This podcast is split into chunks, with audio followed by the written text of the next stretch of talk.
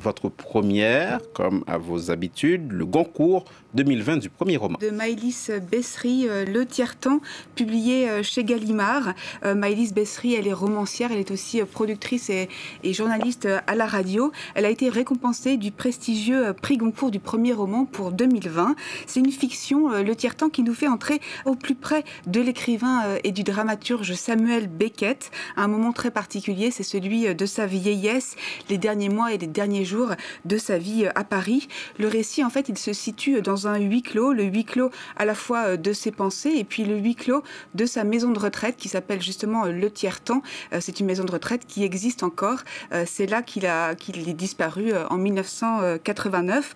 Samuel Beckett, avec ses, son regard si perçant, ce visage vraiment reconnaissable, grand écrivain et dramaturge irlandais qui est né en 1906 et qui s'est installé en France à la fin des années 30. C'est un grand penseur de la condition humaine, de la solitude. Euh, on lui doit notamment En attendant Godot, qui est un chef-d'œuvre euh, du théâtre de l'absurde, et euh, Molloy, par exemple. Il a été prix Nobel de littérature en 1969 et il a fait du français son autre langue avec l'anglais. Ce qui est inédit, vraiment, c'est la manière dont la romancière prend des éléments biographiques et puis des éléments imaginaires. Écoutons ce qu'elle en dit. J'aimais cette idée d'accéder à ce monde intérieur d'une amplitude immense, puisque c'est celui d'un grand écrivain. Et avec lui, il a euh, tout ce qu'il a lu. Euh, il a Oscar Wilde, il a Joyce, euh, il a Proust et Dante qui sont ses maîtres. il a toute la musique qu'il a écoutée dans sa vie, toute la peinture qu'il a vue. Donc il est à la fois dans une expérience solitaire avec les autres résidents autour de lui, qu'il appelle ses congénères, et puis à l'intérieur de lui, un monde immense, justement à la fois 80 année euh, entre la France et l'Irlande, et puis euh, toutes ces nourritures intérieures qui sont celles de l'écrivain. Qu'est-ce qu'on découvre euh, dans ses pensées intérieures les thèmes beckettiens euh, par excellence. Les amoureux de la prose de Samuel Beckett seront vraiment très heureux. Le tiers-temps, en fait, il fait ressortir des thèmes comme l'exil entre la France et l'Irlande, la question de la mort. Euh, pour lui, en fait, la vieillesse euh, n'y change rien parce que depuis qu'il est né, Samuel Beckett, il pense à la mort.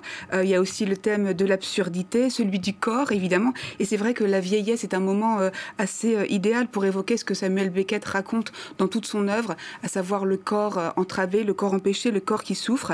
Il y a évidemment le thème euh, de euh, l'ironie et de, l'humour très propre à, Samuel Beckett, et puis le jeu comme ça euh, entre les deux langues, le français et l'anglais. Et le livre, il met aussi très en valeur la grande modestie de Samuel Beckett. le texte, il est écrit à la première personne. Mélisse Bessery, elle connaît très très bien l'Irlande et elle s'est mise dans la peau de Samuel Beckett et je lui ai demandé comment elle avait fait. Écoutez-la le travail avec l'œuvre, c'était plutôt un travail d'imprégnation. J'avais euh, euh, la musique euh, de Beckett dans la tête, le rythme de ses phrases, et je me disais finalement c'est comme si on était dans un grand orchestre. Lui, évidemment, est le chef d'orchestre, et moi, je suis un, petit violon qui se met dans sa tonalité et qui vient raconter son histoire, comme c'est un petit Jiminy Cricket dans, son oreille. J'avais pas du tout l'idée d'écrire comme lui. J'avais plus l'idée de me fondre dans un rythme qui me permettait aussi de trouver un tempo d'écriture euh, pour commencer mon, premier livre. Voilà, Maëlys Bessery, il y a beaucoup de choses hein, qui ont été dites euh, et écrites sur Samuel Beckett. Et ce qui est frappant et très touchant, c'est euh, à quel point euh, les auteurs, les artistes, ils réussissent à sublimer encore l'œuvre de Beckett et à inspirer d'autres d'autres œuvres à partir de ça. Donc avec Maëlys Bessery, et puis il y a d'autres artistes qui le font notamment avec des expositions. Parce que justement, il y a effectivement une exposition qui s'intéresse en ce moment à Samuel Beckett. Oui, et en particulier à l'amitié entre Samuel Beckett et Alberto Giacometti. L'exposition, elle se tient euh, à l'Institut Giacometti euh, à Paris, qui est fermé évidemment en ce moment au public pour le moment, en attendant euh, la réouverture prochaine. Cette exposition, elle est intitulée Giacometti Beckett, raté encore, raté mieux, en référence à la célèbre phrase beckettienne que je vous lis, Philomé, juste pour le plaisir. déjà essayé, déjà échoué, peu importe, essaie encore, échoue encore, échoue mieux. C'est une phrase qu'on connaît bien, soit euh, échoue encore, échoue mieux, soit raté encore, raté mieux. Elle est tirée euh, de Cap au pire, euh, qui date de 1982.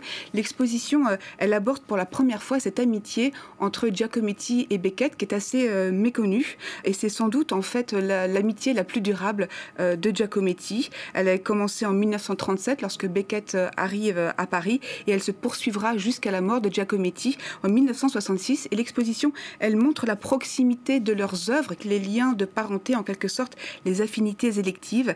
Euh, elle s'exprimera, euh, par exemple, dans une collaboration exceptionnelle à laquelle peut-être vous pensez. Philomé, c'est cet arbre magnifique qui a été euh, dans la mise en scène de En attendant Godot en 1961. Unique pièce, en fait, de cette mise en scène, qui est le symbole de la fragilité et puis aussi de la solitude humaine. L'exposition montre à quel point les thèmes et les motifs entre Beckett et Giacometti peuvent se rassembler ou en tout cas peuvent se ressembler se font écho, notamment l'importance du corps, on l'a dit tout à l'heure, euh, pour Giacometti c'est très important, c'est quand même le sculpteur de l'homme qui marche, donc la figure humaine très importante, également euh, le corps, et puis l'importance euh, du ratage et de l'échec dans le processus créatif, alors même que ces deux artistes ont quand même eu vraiment une œuvre très complète et se sont vraiment accomplis. Alors voilà, deux propositions, un livre et puis une exposition qui sublime l'œuvre de Beckett. Merci beaucoup Axel Simon pour cet excellent éclairage sur Samuel Beckett. C'était à la carte culture dans Paris Direct.